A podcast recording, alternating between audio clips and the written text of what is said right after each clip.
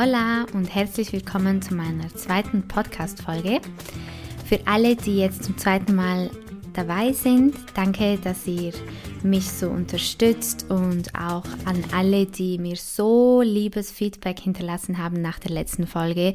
Ähm, ich war eine Woche lang echt auf Wolke 7 und es ist für mich, also für mich waren diese Worte auch wie Balsam für die Seele, einfach weil ich so nervös war. Und ich habe das so lange vor mich hingeschoben mit der Veröffentlichung und, und mit dem Start des Podcasts und alles. Und es ist so gut angekommen und das hat einfach wieder mal bestätigt, hey Morena, dein innerer Kritiker war einfach wieder mal viel zu groß.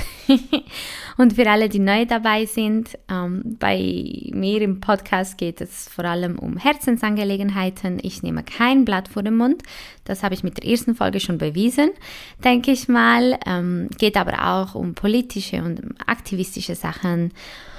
Ja, mein Ziel ist, ist es, meinen Beitrag zu leisten, um die Welt ein bisschen gerechter, ein bisschen schöner und äh, fröhlicher zu gestalten. Aber das schaffe ich ja nicht alleine, das ist ja ganz klar.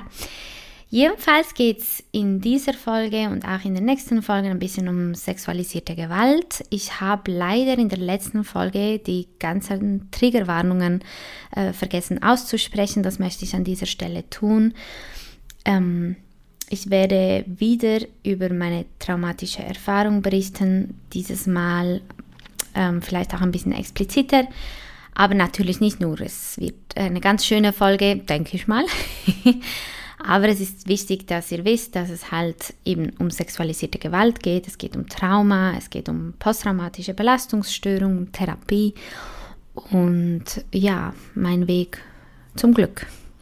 Ich wünsche euch ganz, ganz viel Spaß beim Reinhören und ja, ihr wisst, ich freue mich wie immer über Feedback.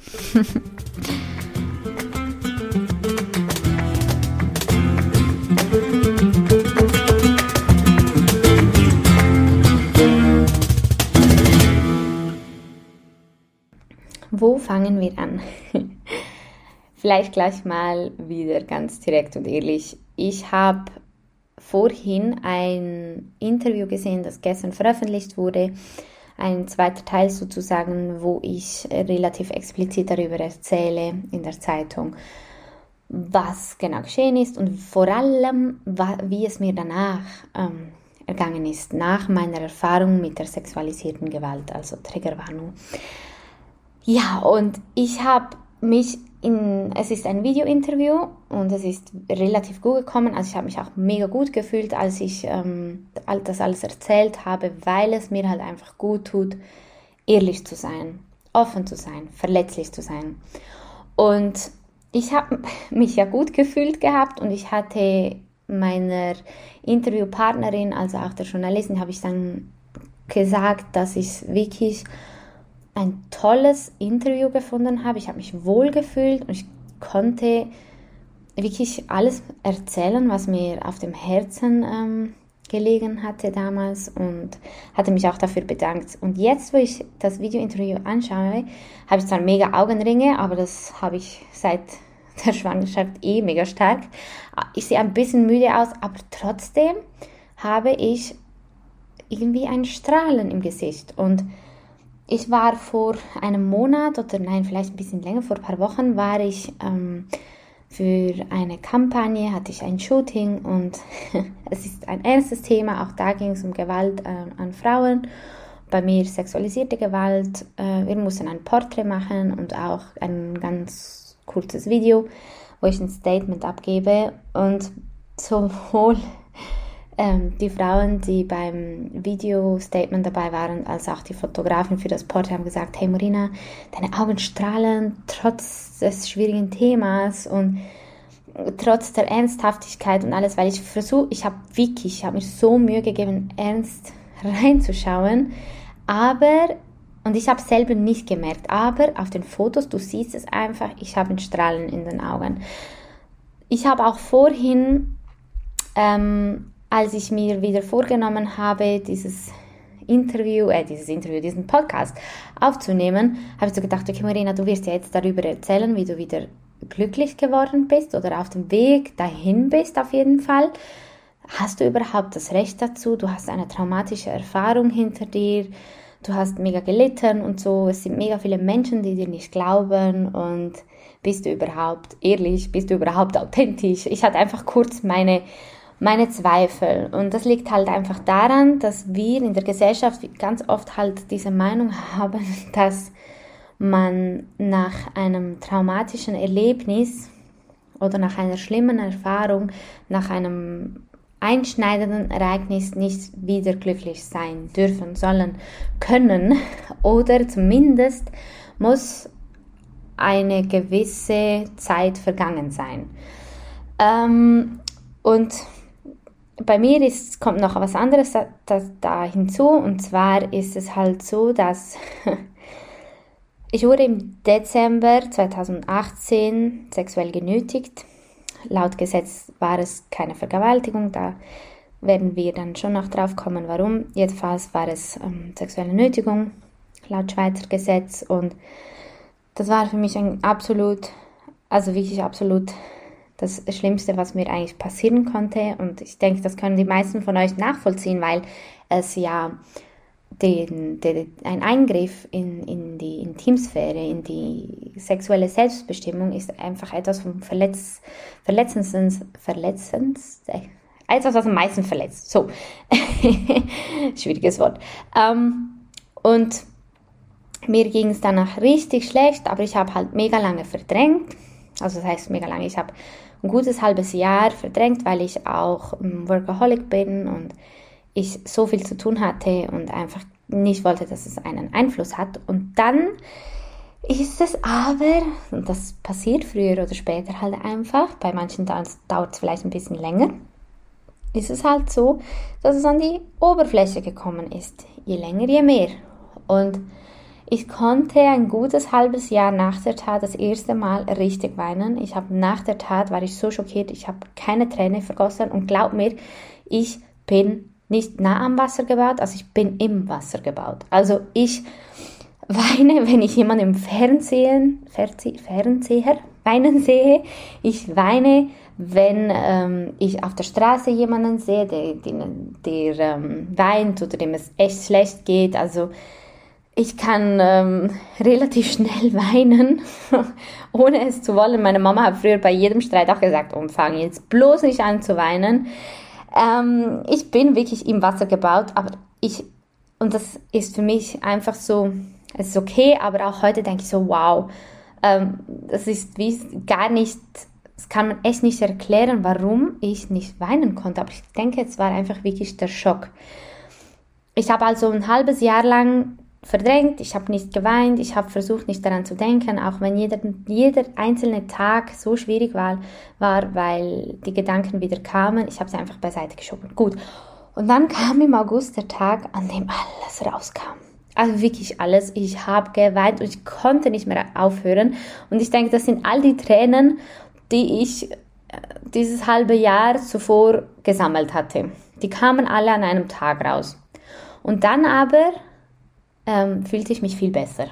Weil ich habe wie realisiert, ich habe zugelassen, dass, dass mir halt etwas Schlimmes widerfahren ist und dass es passiert ist und dass ich es nicht mehr verdrängen soll, weil es gehört nun mal in meinen Lebenslauf, in meine Geschichte. Okay, ähm, es hat so gut getan, aber ich war danach wirklich platt und ich war auch verwirrt und da kamen halt plötzlich diese Ängste, was mache ich jetzt? Soll ich das einfach akzeptieren?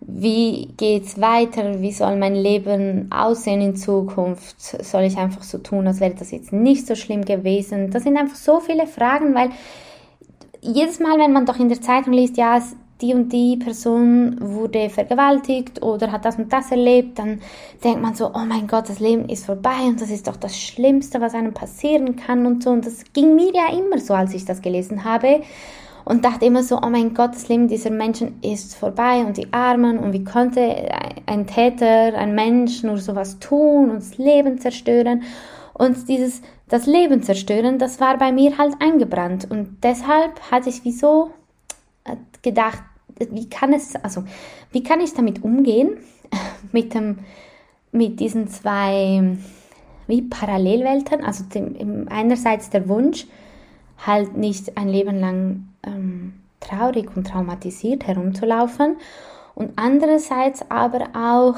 dieser Wertvorstellung, dieser Normvorstellung gerecht zu werden, wie es einem Opfer halt nach einem solchen Ereignis gehen soll. Ähm, und ja, also es waren, das halbe Jahr darauf war ziemlich chaotisch mit Gefühlen, Gedanken und Verwirrung und, und Stärke und dann wieder Verzweiflung und Mut und dann wieder Tränen und dann ähm, kam Weihnachten und es hat sich das Ereignis auch gejährt und ich habe, ich weiß es nicht mehr, ich weiß nicht, wie es mir ähm, da genau ergangen ist. Es ist so viel passiert in den letzten Jahren. Ähm, aber es passiert ja kurz vor Weihnachten, zwei, drei Tage vor Weihnachten und da hat sich dann gejährt und ähm, es ist einfach immer stärker geworden, das Gefühl, wie soll ich das erklären, das Gefühl, Gerechtigkeit einzuholen, zumindest für mich. Also im Sinne von, was ist, was ist es, was mir am meisten gut tut? Und das ist definitiv einfach darüber zu reden oder darüber zu schreiben. Und klar habe ich mit einigen aus Familie und Freundeskreis darüber geredet, aber ich habe ihnen das halt so erzählt, als hätte ich selber in der Zeitung gelesen und nicht, als wäre es mir passiert. Also ich wollte die Menschen nicht belasten, ich wollte nicht weinen, ich wollte nicht irgendwie, also ich habe es heruntergespielt, als wäre es überhaupt nichts Schlimmes. Und es waren alle schockiert und alle haben gesagt, ich soll was unternehmen und natürlich ist was Schlimmes und so. Ähm, und ich habe allen versichert, dass es mir gut geht, auch wenn es nicht so war. Aber eben die empathische Morena, die niemandem was zu Leide tun möchte, ähm, ja, hat es bevorzugt, niemanden zu belasten. Gut. Ähm, aber innerlich wurde der Druck immer größer und dann war ich auf Malaga Malaga ist, wie ich schon mal schon mehrmals erwähnt habe, so ein Kraftort für mich. Wenn ich dort bin, kann ich wieder auftanken. Ähm, meine erste Solo-Reise quasi war auch in Malaga. Und äh, ich verbinde einfach wunderbare Gefühle mit Malaga. Und dann war ich dort und ich war ja so lange so blockiert. Ich habe so wenig gepostet. Ich habe mich lieber versteckt und ich habe mich auch mit dem, mit dem Sexualstrafrecht, mit der ganzen Thematik der sexualisierten Gewalt auseinandergesetzt und so in diesem halben Jahr. Aber ich war eher im Hintergrund. Und dann war ich eben auf Malaga und ich saß auf einer Massageliege und die Sonne schien draußen und es war einfach alles wundervoll und auf dieser Massageliege im Hammam haben sich einfach alle Wörter irgendwie in meinem Kopf aneinandergereiht. Also wieso? Ich bin schon seit Jahren eine leidenschaftliche Schreiberin.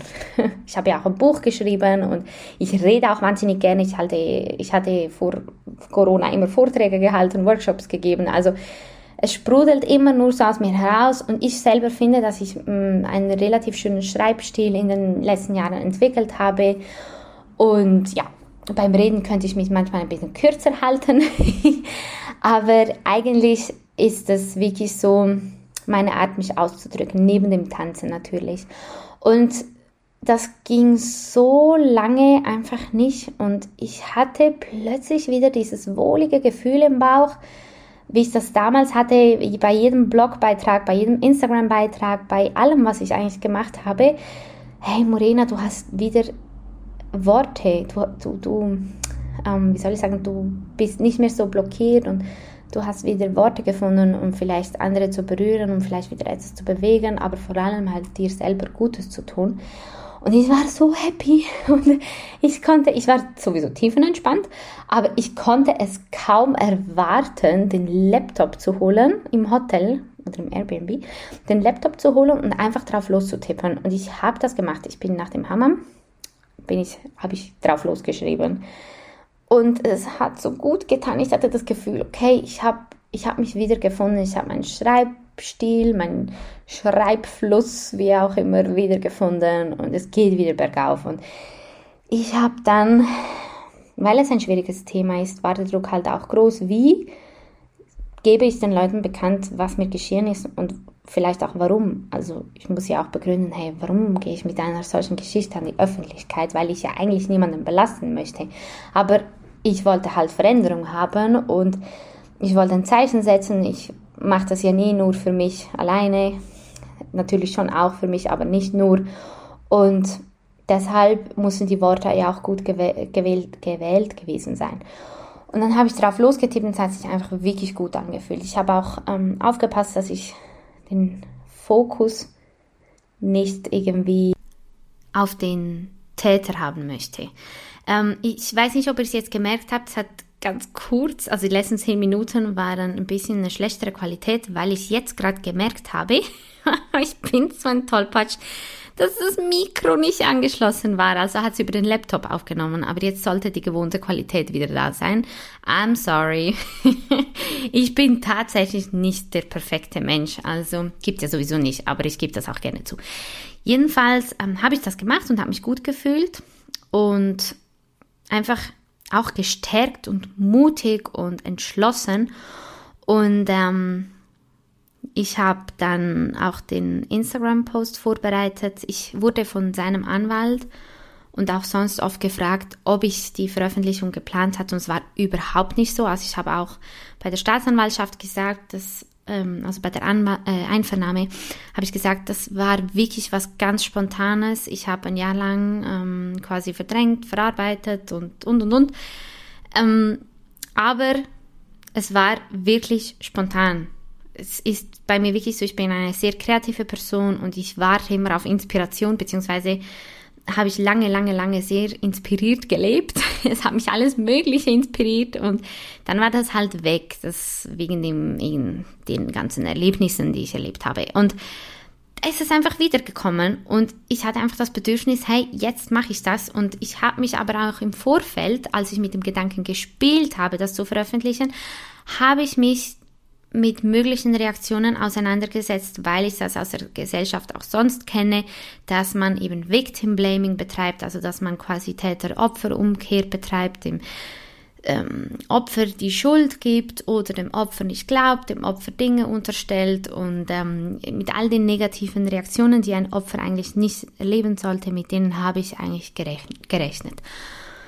Aber ja, dann habe ich das veröffentlicht und ich bin manchmal ein bisschen naiv. Also mein Ex hatte mir damals auch gesagt, ja Morena, was hast du denn erwartet? Du bist erwartet, du bist eine Person der Öffentlichkeit. Ist doch logisch, dass die Medien dann am nächsten Tag alle darüber berichten. Also ich war auf Malaga und ich habe unzählige SMS erhalten und Menschen, die gesagt haben, hey Morena, du bist überall auf der Titelseite und so und das Thema ist gerade brandaktuell und jeder spricht darüber und das hat mir dann schon ein bisschen Angst eingejagt. Ich habe so für mich gehofft oder gedacht, dass das in meiner Bubble bleibt, aber das war eben sehr naiv, weil ich ja schon viel in den Medien war, wie ich in der ersten Folge schon erzählt habe, aus anderen Gründen.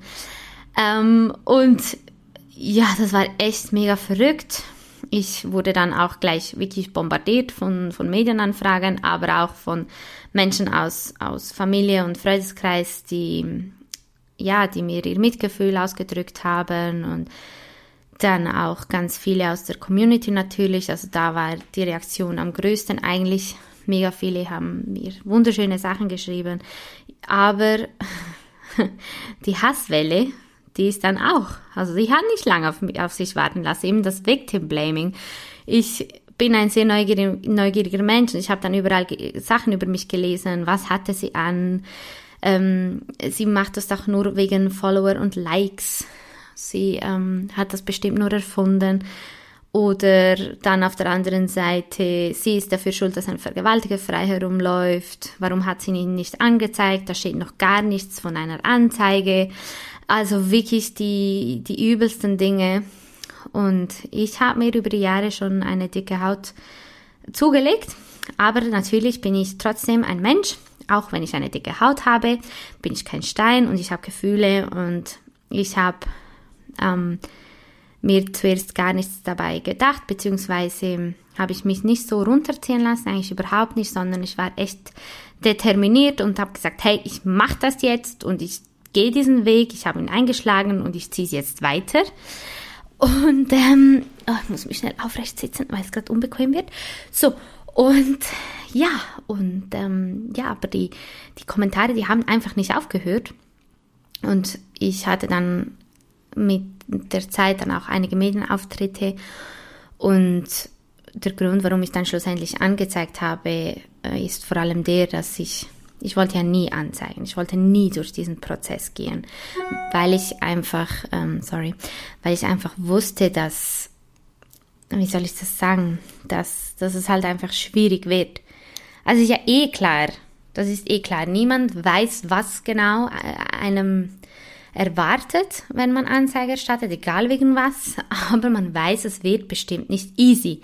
Gut, und ich wollte das halt nicht. Und es ist in der Schweiz ein Offizialdelikt und es muss von der Strafverfolgungsbehörde einfach verfolgt werden.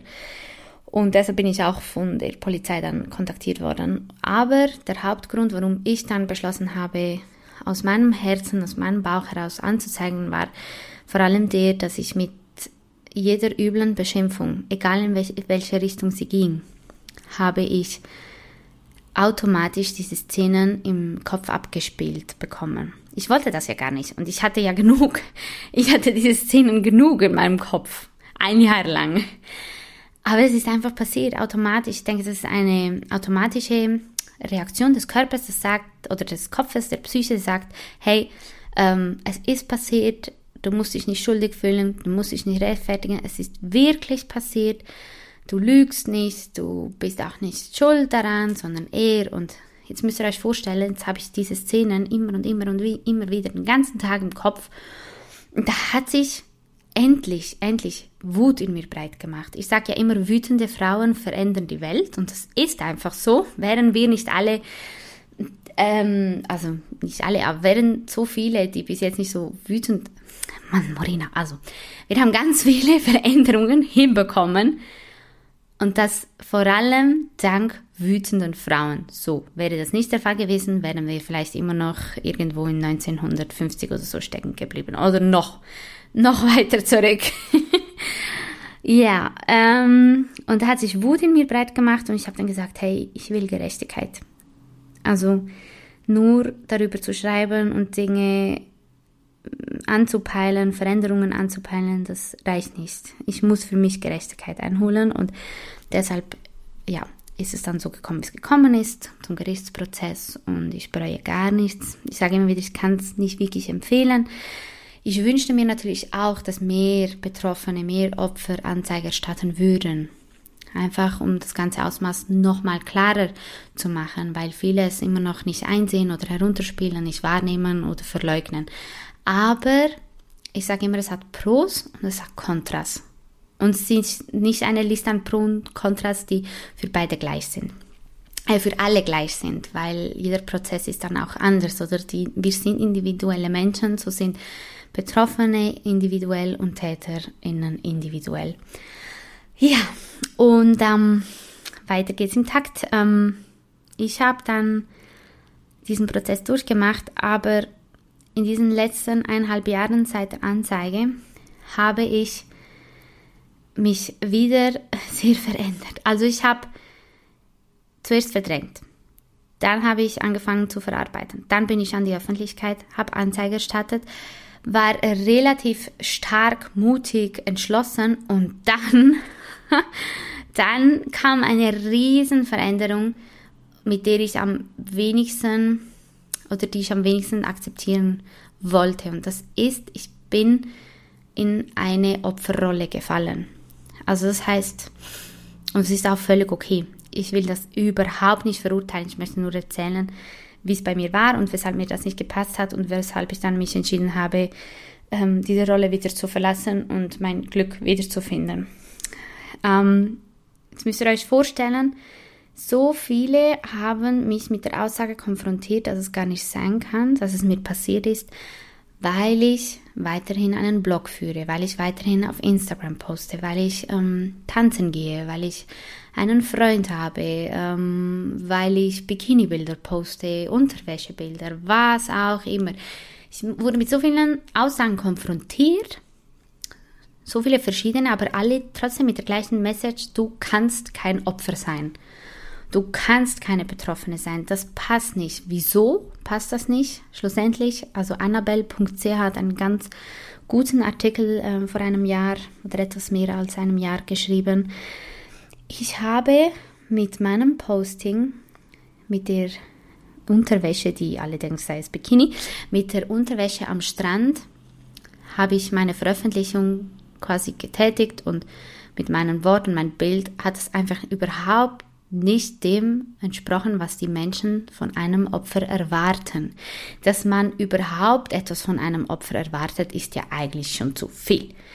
Aber es ist normal. Wir sind von Meinungen, von Erwartungen, von Normen geprägt. Wir haben nun mal unser Denken in der Gesellschaft und generell, natürlich nicht alle, ich kann nicht für alle reden, aber generell erwartet man einfach von einem Opfer, dass es, Surprise, in einer Ecke gekrümelt sitzt, nicht aus dem Bett kommt, nur weint, vielleicht nur Therapie macht oder überhaupt keine Therapie macht, weil es ja gar nicht darüber reden kann, dass es niemanden damit belastet, dass es nur noch zugeknöpft ähm, auf die Straße geht, wenn sie überhaupt das Haus verlässt. Also wisst ihr, was ich meine? Es ist alles vielleicht ein bisschen plakativ ähm, gesagt, aber es ist plus minus das, was man so erwartet. Ein Opfer hat danach eigentlich kein ähm, Leben mehr, vor allem kein Selbst bestimmtes, fröhliches, aufgestelltes, lockeres, entspanntes, leichtes Leben.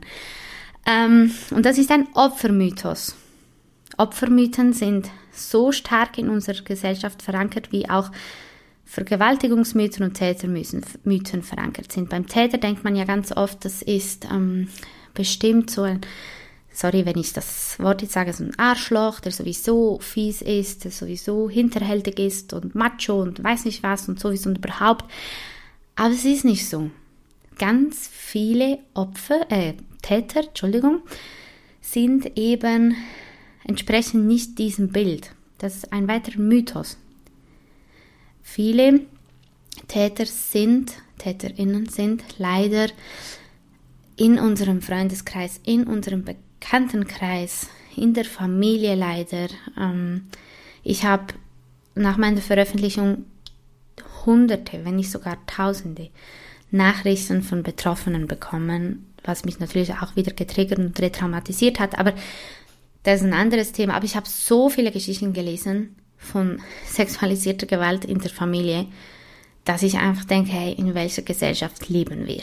Wisst ihr, wie ich meine? Aber es ist wirklich, es ist mega krass, wenn wenn ihr jetzt in meine Haut stecken würdet und das von eineinhalb Jahren gelesen hättet, würdet ihr mich vielleicht ein bisschen verstehen.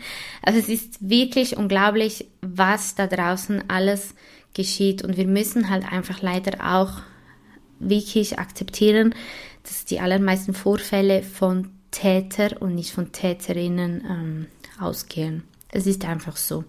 Es ist ein, ein, ein geschlechtsspezifisches Problem. Natürlich gibt es auch Täterinnen, aber das ist ein anderes Thema. Jedenfalls haben wir viele, viele Mythen um das Thema der sexualisierten Gewalt. Und diese Mythen erschweren einfach alles. Also, wie ich die Message aufgedrückt bekommen habe, dass ich nicht ein richtiges Opfer sein kann, nicht wirklich ähm, äh, oder nicht wahr ist, was ich erzähle, so ähm, erschwert das auch den, den Verarbeitungsprozess, äh, eventuell auch ein Gerichtsprozess, Therapie, also alles ähm, rund um dieses Thema. Bei mir ist es so, dass ich dann, ich wusste ja selber, ich wusste ja, was passiert ist. Ich hatte das ganz klar im Kopf. Ich wusste, dass nichts erfunden ist und ich wusste, dass all diese Aussagen da draußen nichts mit mir zu tun hatten. Dass, dass diese Aussagen haben mehr mit den Sendern als mit mir als Empfängerin zu tun.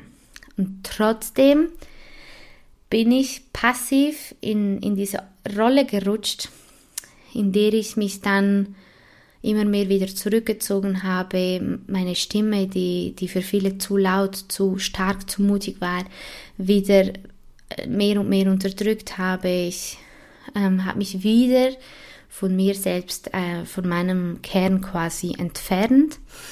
Ich wollte nicht mehr in meiner Haut stecken und ich habe dann auch, und deshalb habe ich dann mit Therapie begonnen, ich habe generell Menschen, aber vor allem Männer, egal wie lieb sie mir waren in meinem Umfeld, habe ich dann auch als potenzielle Gefahr ähm, gesehen. Beziehungsweise ich hatte plötzlich das Gefühl, dass die allermeisten Menschen in meinem Umfeld aber auch weitergedacht auf der Straße, überall meine Feinde sind. Also Feinde im Sinne von, sie wollen mir was Böses.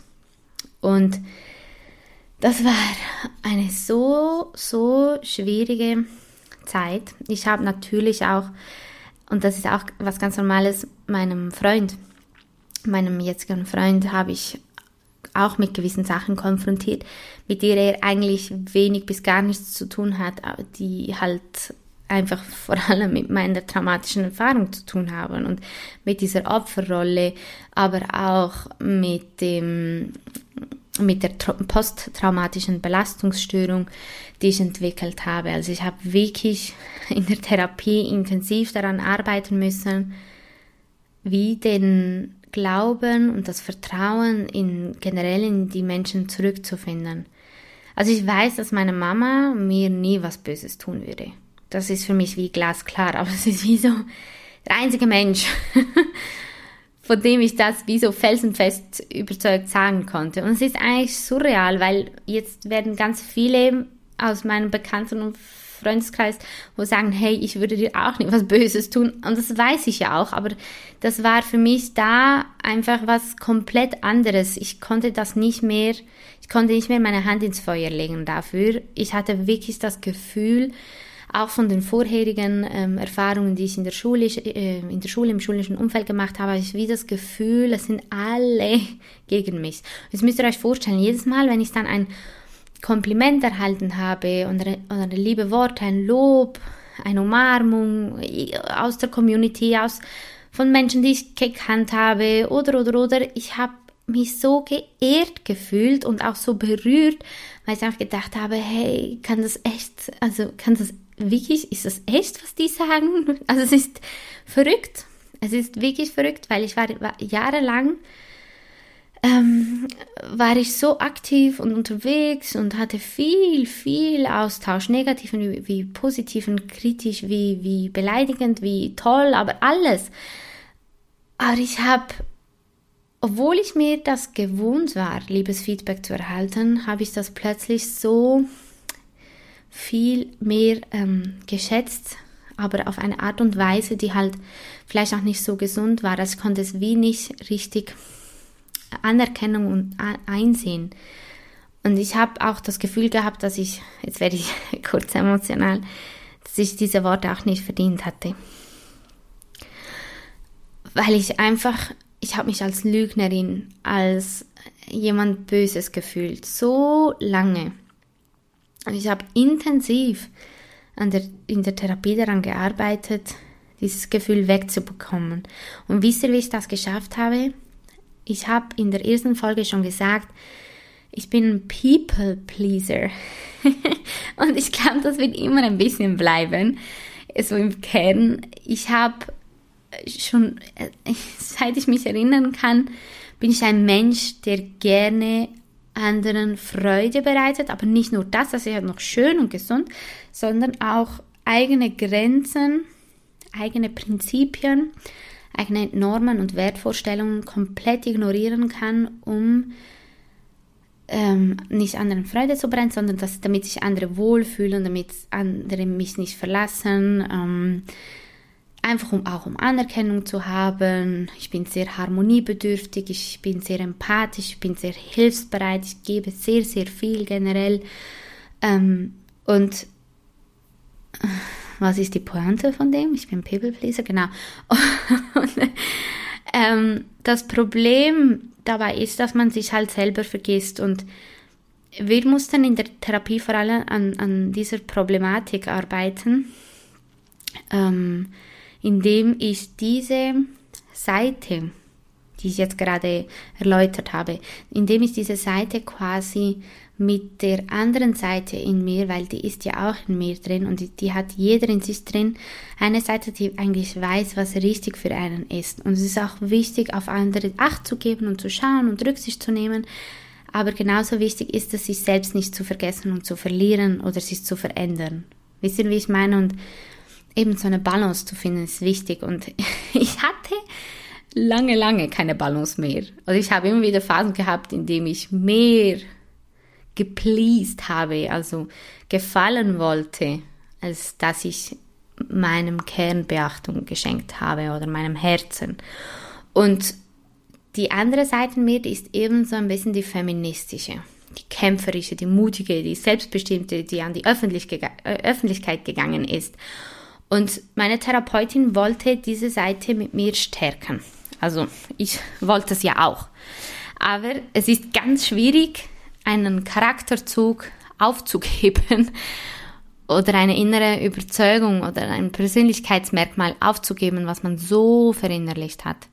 Obwohl man weiß, es wäre eigentlich schon gut, wenn man das macht. Und bei mir war es wirklich so, als eben im Gerichtsprozess die, die Einvernahmen anstanden, habe ich dann, hat meine Therapeutin gesagt, so, wie gehen wir an diese Einvernahme? Also sie war ja nicht dabei, aber sie hat so gesprochen, wie gehen wir an diese Einvernahme? Und dann habe ich so gedacht, ähm, ja, weiß nicht, also wie?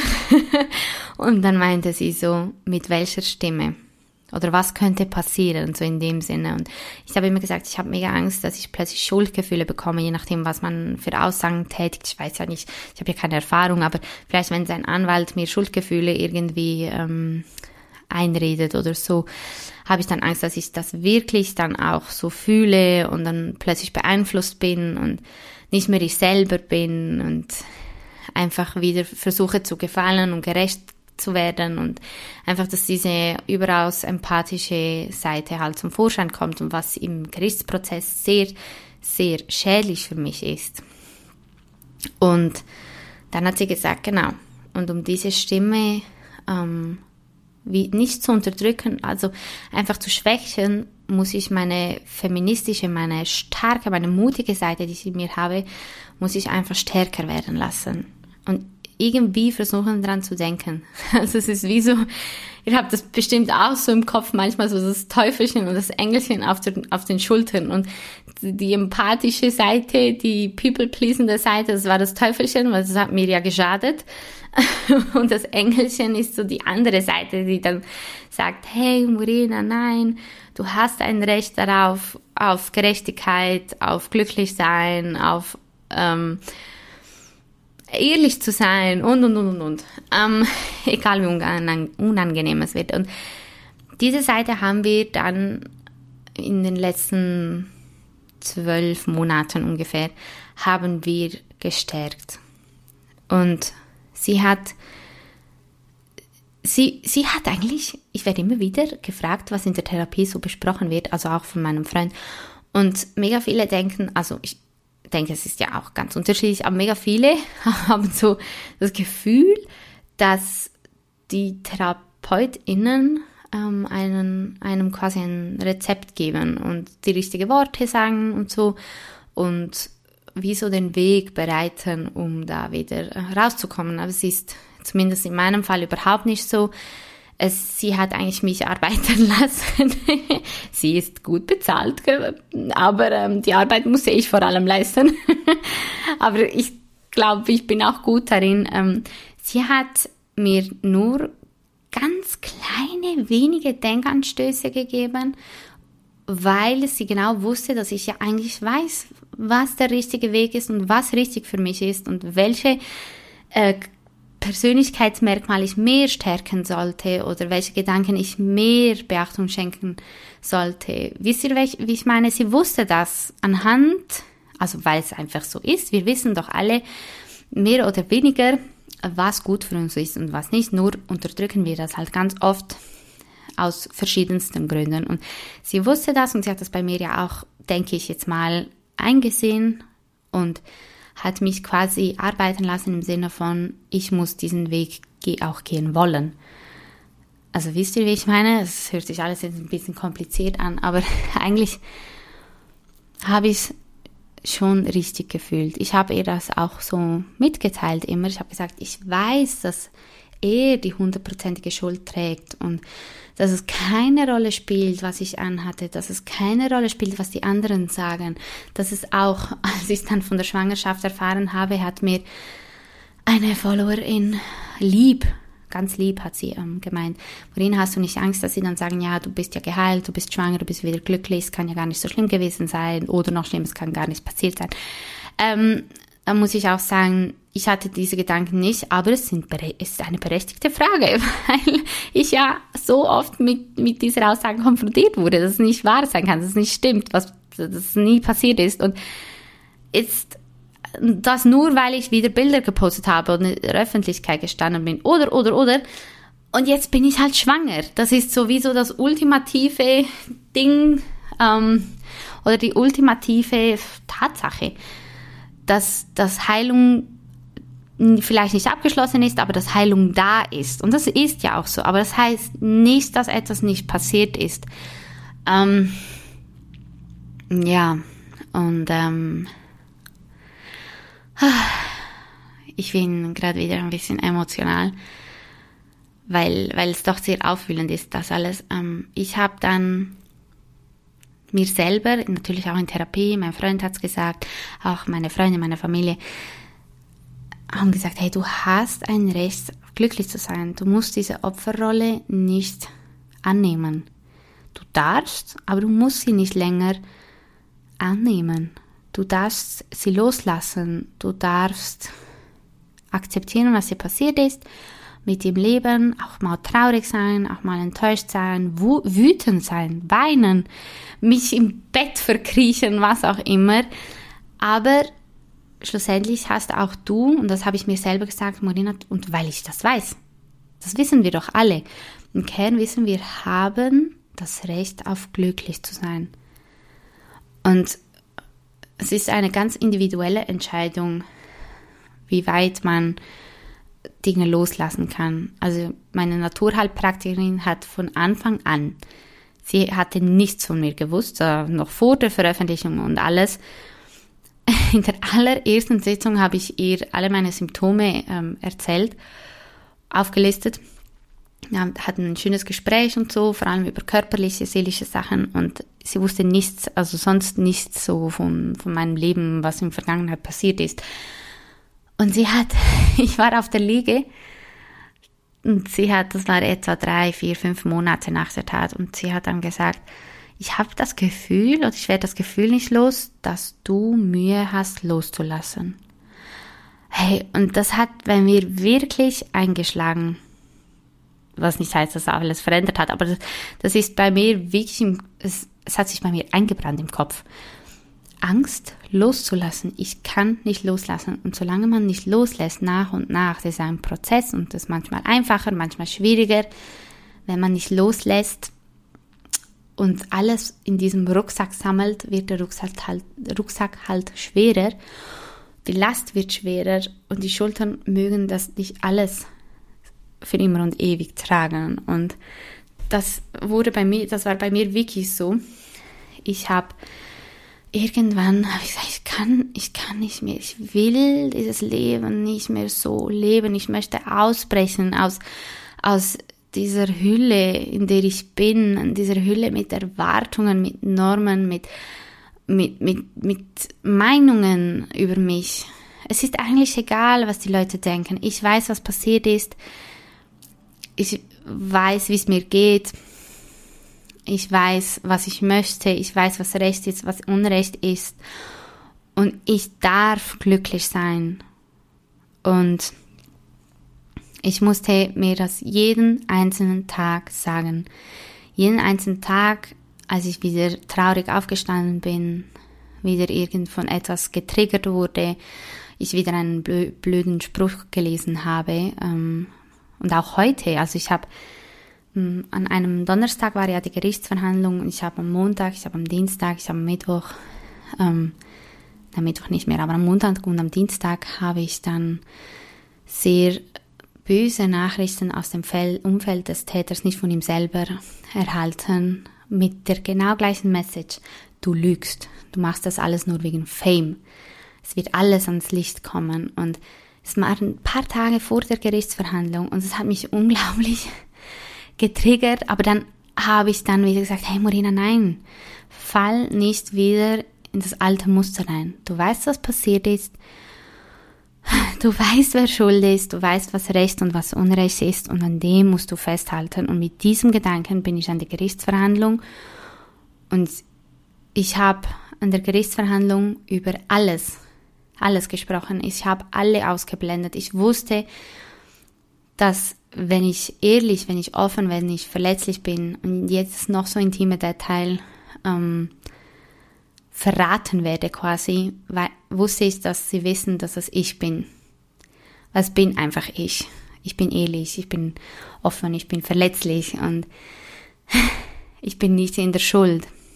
Und das weiß ich heute und mir hat die Schwangerschaft natürlich unglaublich viel gegeben. Sie gibt mir immer noch viel, also sie nimmt mir auch viel Energie. Gott, ich könnte schlafen, aber die Schwangerschaft hat mir wirklich sehr viel gegeben. Und natürlich Glück und Freude und, und, und Ballast weggenommen. Aber ich habe für mich auch entschieden, ich darf, abgesehen davon, dass mein Baby eine starke, glückliche Mutter verdient hat, habe ich das auch verdient. Ich habe es verdient nach allem. Mir ist so einiges an Mist widerfahren im Leben. Ähm, ich darf nach allem, ich darf einfach loslassen und ich darf glücklich sein. Also es ist, ich muss nicht keiner einzigen gesellschaftlichen Erwartung gerecht werden, weil es bin nicht ich. Ich bin einfach ich, so wie ich bin und dann man akzeptiert das oder nicht. Aber wie ich die letzte Folge schon, die allererste Folge schon abgeschlossen habe, jeder darf glücklich sein. Und ich weiß nicht, ich möchte jetzt ähm, diese Folge ja langsam zu Ende bringen. Ich wollte eigentlich nur eine halbe Stunde quatschen. Sorry, es wurden wieder, es werden wahrscheinlich wieder 50 Minuten, aber ich wünsche das Vielleicht bin ich jetzt auch ein bisschen wieder naiv, aber ich wünsche das auch meinem Täter. Ich wünsche es nicht allen Tätern, weil es sind individuelle Geschichten und ich kann nachvollziehen, wenn jetzt Betroffene zuhören und sagen, hey, nein, das würde ich meinem nie wünschen. Verstehe ich absolut. Im Moment, trotz allem, nach allem, wünsche ich einfach auch dem Täter, dass er also abgesehen davon, dass ich ihm einen Schuldspruch äh, auch wünsche, ähm, weil er es ja sehr wahrscheinlich weiterzieht, aber wünsche ich ihm auch, dass er vielleicht diese Chance, nicht ins Gefängnis zu müssen, auch packt, um, um was aus seinem Leben zu machen. Wisst ihr, wie, wie ich meine? Ähm, ja. Aber das ist ein, ein ganz anderes Thema. Also Menschen in meinem Umfeld wünschen ihm ganz andere Sachen, was ja auch normal ist. Und wie gesagt, ähm, das, was ich jetzt sage, ist nicht auf jeden übertragbar natürlich. Also ist auch ganz wichtig. Aber ich habe gesagt, egal was kommt, egal wie es kommt, ob er es bis in die dritte Instanz zieht und auch dort nicht schuldig gesprochen wird, keine Ahnung, was mich erwartet. Ich habe trotz allem ein, ein glückliches Leben verdient, was nicht heißt, dass es keine Tiefen mehr haben wird oder haben kann oder haben soll. Wie das bestimmt. Aber ich möchte nicht mein Leben durch diese Tat bestimmen lassen, nicht durch diese und nicht durch andere Ereignisse. Sie haben mich beeinflusst, sie haben mich geprägt, sie haben mich zu dem gemacht, was ich bin und es war alles okay. Es war alles ich akzeptiere alles ähm, so, wie es war und so, wie es ist und was auch kommen wird. Aber es, ich möchte dem nicht zu viel Macht geben. Ich möchte dem echt nicht so viel Macht geben. Ich möchte mein Leben, das Leben ist leider kurz, ich möchte meinem Leben, von dem, was übrig bleibt, und da bleibt hoffentlich noch viel übrig, möchte ich einfach ganz viel geben dass ich am Schluss sagen kann, hey, ich hatte echt so ein bisschen Rock'n'Roll in meinem Leben, aber es ist trotzdem liebenswert gewesen, wisst ihr, wie ich meine? Und wie gesagt, ich, ich finde es völlig legitim, wenn man nicht so schnell wieder aufstehen kann oder wenn man immer wieder hinfällt. Das gehört dazu. Aber ich wünsche es einfach allen, egal ob man betroffen von sexualisierter Gewalt ist oder anderen Dingen, ähm, wünsche ich mir für jeden Menschen da draußen, dass er sich, dass er sein Leben so leben kann, wie, wie er, wie sie sich das vorstellt. Und damit möchte ich jetzt die, sorry, zweite lange Folge abschließen. Ich peile echt jedes Mal das Ziel von den 30 Minuten an, aber es, oder maximal 35, aber ich schaff's nicht. Ähm, ja. Danke, dass ihr zugehört habt. Sorry für den kurzen Unterbruch mit der äh, Technik. Und ja, in der nächsten Folge wird es dann ein bisschen konkreter um Opferhilfe gehen und was die Opferhilfe so vor allem auch in der Schweiz so ähm, tun kann. Ich möchte in den nächsten Folgen wirklich ein bisschen Hilfe bieten im Sinne von, was passiert nach, einem, nach einer Anzeige, äh, was kann man tun, wo kann man Hilfe holen, wie kann man sich beraten lassen, wie soll es weitergehen. Ja, ich wünsche euch noch einen ganz, ganz schönen Tag oder Abend, je nachdem, wann ihr reinhört. Und bis nächstes Mal.